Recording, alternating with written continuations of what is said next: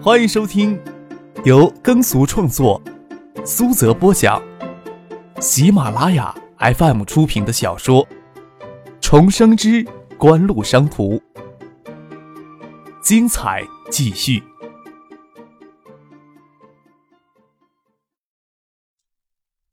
第二百七十八集。张可嘴角挂着笑，说出来的话不无尖锐。矛头虽说直指市规划局与设计院，周富明想到这个地方虽是沙田那个破地方，脸色自然也是有些潸然。规划局、设计院只是具体做事儿的，拍板的事情还是市里的决策。锦湖将丹景巷整条街都拿了过去，沙田东片想拆也不是那么容易拆的了。现在又拿出来说事儿，周富明心里当然有很大的意见。只是不得不承认，张之行的这个儿子已经成了一些气候。与张克走到一起时的叶剑兵也没有穿西服，只是褐色的夹克，笑容满面的跟周富明等人握手打招呼。这个地方是沙田呐？陆光义惊讶的问：“好久不去了呀，真是好久不去了，还真没看出来。大家都应该多去走走看看。”唐学谦笑着说：“现在制作成本、技术高，不要给广告视频欺骗了。”张小健心里想：“大家都嘻嘻哈哈的，笑里藏刀，大概是要重新决定沙田东片这块土地以后的命运吧。”杜小山心想：“此时的景城已经无力在商业地产上开发上再进行扩张了，沙田东片再继续开发，他们也没有钱能拿地，少了这层利益纠葛。”此时提出修正沙田的区域规划，赵景荣这伙人就不会跳前跳后的折腾了。这边聊着天儿，投影仪又重新播放香山红叶的画面。谢剑南才不会过深的涉及海州市里的勾心斗角。张可分心去管这些旁枝末节的杂物，他倒是乐意看到的。他环顾这间大宴会厅，拿出来临时布置的产品陈列室。展台那边除了爱达电子已经推出的四款影碟机之外，只新推出一款根据飞利浦新研制出来的三款机芯的新机型，每台陈列机旁边都有一名讲解小姐，会不厌其烦的跟人解释碟机的功能，并做演示。这些都没有他们独特的地方。即使三碟机芯核心技术在复杂的伺服系统上，这些都是飞利浦整合到他们新推出的机芯里，渴望也会很快生产出这种三碟影碟机来。虽说这段时间，艾达加大了地方广告投入力度。加大了与各经销商之间的沟通，这都是能预料到的事情。有新的碟机吹出来，也是能预料的事情。只是推出的新碟机也没有让人大吃一惊的地步。谢剑南在想，爱达电子今天与明天召开的两轮新闻发布会会有什么惊人之举呢？经销大堂里举行的，以便于所有的经销商、媒体记者、受邀嘉宾都能挤进来。一是由杨云主持，苏京东代表爱达电子第一个发言。无非是展望过去、畅想未来之类的老生常谈，当然不会将爱达电子未来的发展规划都公布于众。不过，谢剑南也注意听到了爱达电子计划在九七年加大在东南亚地区的市场运作。紧接着又请海外地区经销商代表嘉信实业总裁傅家俊发言，傅家俊也说了一番会加大东南亚地区市场开发力度的话。叶剑兵与张克在台下站在靠大厅玻璃转门的地方尖笑，没有人会注意到他们。叶剑兵对张克轻声的说：“你怎么让他们在台上胡说八道呀？这种场所不就是拿来胡说八道的？”张克笑着说：“你是要逼科王同时做东南亚市场了？我就这点心计，你也不用不留情面的给捅破吧？”张克眼睛里藏着狡黠的笑。在国内市场，不管谢晋南承认不承认。渴望都要落后爱达一年。东南亚的市场，我们爱达也是刚刚启动。其他地区的新兴市场，爱达还没有涉足。你说他们会怎么想呢？别人对亚洲经济事态可没有你这么悲观呀。业内不是一向预测那些新兴的国家将是 VCD 影碟机最大的增长市场了。齐剑南想装出一副玩世不恭的姿态，可惜他看见孙建香与他老婆丁文怡恰巧离得很近，心立即悬到嗓子眼儿。丁文仪茫然不觉，孙建香瞥眼看了他一眼，叶剑兵又欣喜的转过头。张可没有注意到的这个细节，还当叶剑兵听得认真，笑着跟他说：“我帮你们分散了叶家火力，我估计正泰、海泰这时候投入科王的资金不会少过一亿五千万。你能确定科王从下面的经销商手里收不到足够的保证金？叶简南见到孙建香主动走到一边，与他老婆丁文仪分远了些，他才稍稍的放宽心，暗感男人真是辛苦，才定心绪回到刚才的话题上来。收多少能收一些，只怕离他们的期望值有一定的差距。张可笑着说：“资金既然投了进来，他们想抽出去，就不是那么简单的事儿了。这叫背大石下山，只能一路硬扛下去，中途没有机会闪身的。背大石头下山，嘿，这比喻我喜欢。渴望到这一步，谢家是不可能脱手了。只是他们现在的信心还没有受挫，他们对渴望的未来发展还很乐观呢。”谢剑南笑着说：“正菜在惠山融资能力很强。”你要是能给他们一些挫败感，让他们认识到必须将主要精力集中到一件事情上，我们的压力就的确轻松了。我可是指望你们拿下新华都大厦的群楼，大展宏图，帮我分担些压力了。得了吧，你可别这么虚伪了。我现在期待你一下子不要将科王玩残了。易建兵淡着脸说：“陈信生、艾默、张亚平都聚到海州来，你们到底在搞什么鬼呀？这点看媒体报道。”我看每个人都拿这事儿挠得心痒的，到底在搞什么鬼呀？你明天都等不了了。明天虽然能等得到，但是以我对你的了解，你从来都是露一半藏一半。露出的一半自然是震慑科王这些人，让他们规矩一些，但是也不会让他们壮士断腕的决心。我想知道藏的一半是什么东西。一剑兵笑着说：“你也知道锦衣夜行，有钱不能骚包的痛苦呀。”张可黑人一笑。哼，都是签了些保密协议的，该有的东西其实都在陈列室里展示出来了，但不能张扬。我心里也很郁闷呐。叶剑兵在陈列室里转了半天，哪有什么新鲜的东西？翻了翻眼睛，无奈的说：“你确定将谢家调在这里能行？我那边就会加大力度了。”周富明代表市里讲话，言辞也空洞无味的很。还好九十年代媒体公众对这方面要求不高。很多国人还坚持着看中央电视台新闻联播的习惯，对空话套话的厌恶程度远没有十年后那么深。周富明讲完话，他们几个市委领导便要离开。唐学杰还有其他事情，不能继续留下来捧场。张克站在玻璃转门正方向送他们，站在外台阶上等车开过来。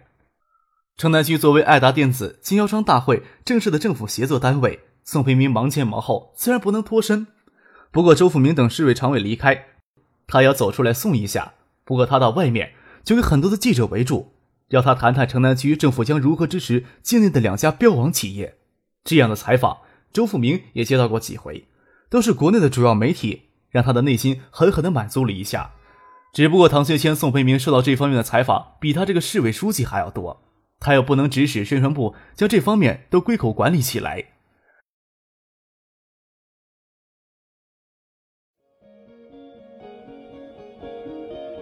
您正在收听的是由喜马拉雅 FM 出品的《重生之官路商途》。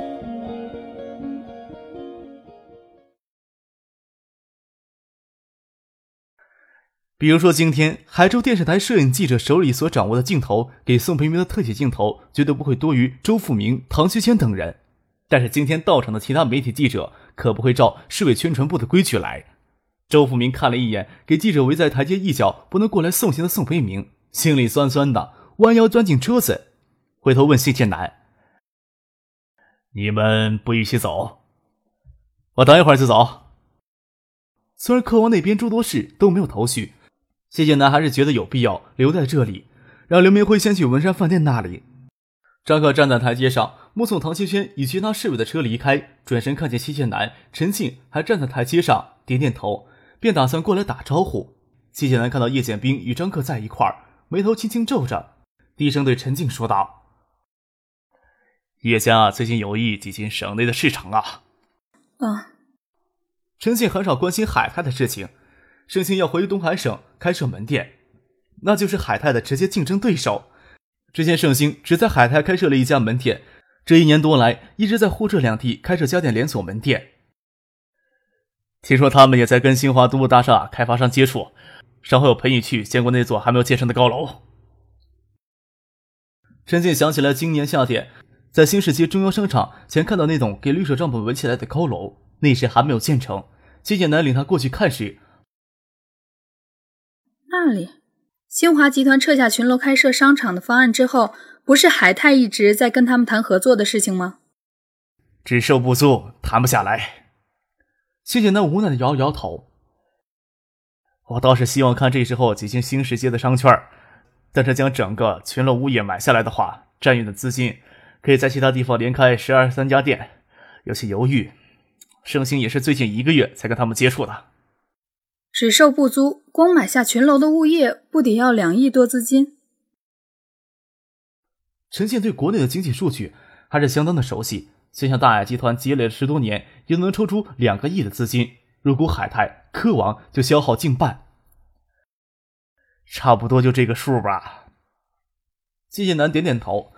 九六年能出手两三亿现金的企业很有限，一些家在惠山、兴泰的融资渠道，要一下子融资两三亿，虽然有些难度，争取一下还是可以办到的。但是要做的事情非常多，拿两三亿的资金投资在物业上颇为不值。盛兴要挤进省内做家电连锁，拿两亿多资金遍地开花，连着开十二家店，应该对海泰更有威胁吧？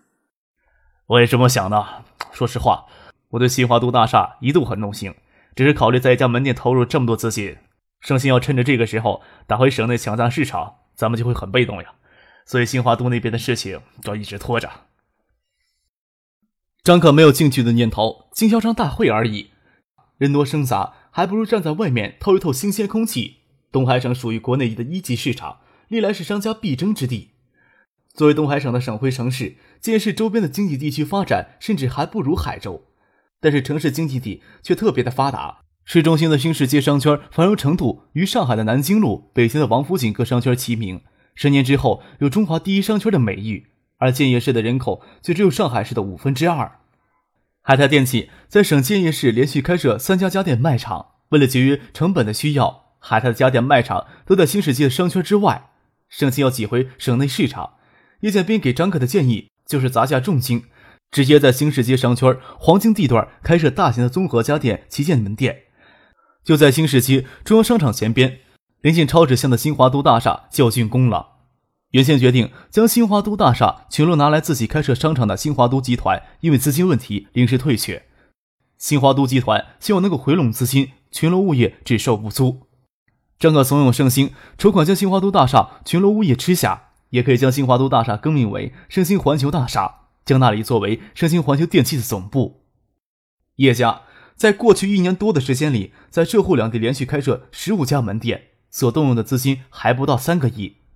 这次在建业市一家门店交易动用超过三个亿的预算，手笔之大，就连叶家内部也有分歧。叶家对此事已经研究了一个多月，最终还是将决定权交到叶剑兵的手上。重金砸下一家旗舰店，还是分散遍，还是分散资金遍地开花，全面抢占省内市场。叶剑兵在这两个方案之间犹豫过，问过张克的意见。张克的意见很明确：国内的家电连锁业眼下只能算作开荒期，盛兴返回省内市场。会与海泰有竞争，但是这一块的市场潜力很大，省内没有六七十家门店，市场不会饱和，所以盛兴这时候完全没有必要给海泰贴身血拼，做大旗舰店，完善经营模式才是盛兴眼下最需要做的。新世界商圈十年的发展速度惊人，苏宁电器九八年才全面进入综合家电连锁业，其在新世界商圈黄金地段开设的家电旗舰门店，年销额达二十多个亿，号称中华第一店。倒是与新世界中华第一商圈相相呼应。相信此时新华街开设家电卖场，就可以压着苏宁电器在新世界商圈出头。他们的旗舰店极有可能获得中华第一店的美誉。不需要两年，叶家就会知道这是他们非常成功的一笔投资。叶宪斌倒是非常想邀请锦湖入股，张克也不是不想，只是他现在要做的事情很多，资金也是有限，拿两三千万出来入股意义不大，还不如继续卖人情送给叶家。等家电连锁业再热闹一些，等资金严重无法满足开店速度之时，再投资入股也不迟。没有看到令人惊艳叫绝的地方，或者可以说乏善可陈也不过分。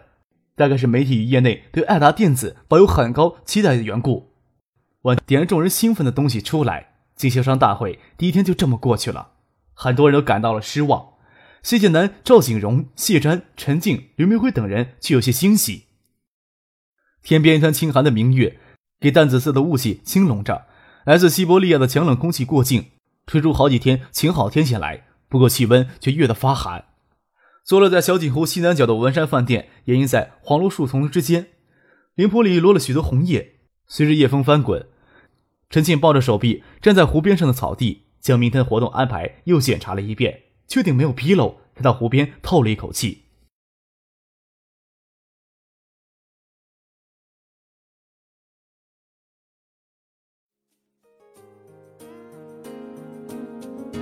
听众朋友，本集播讲完毕，感谢您的收听。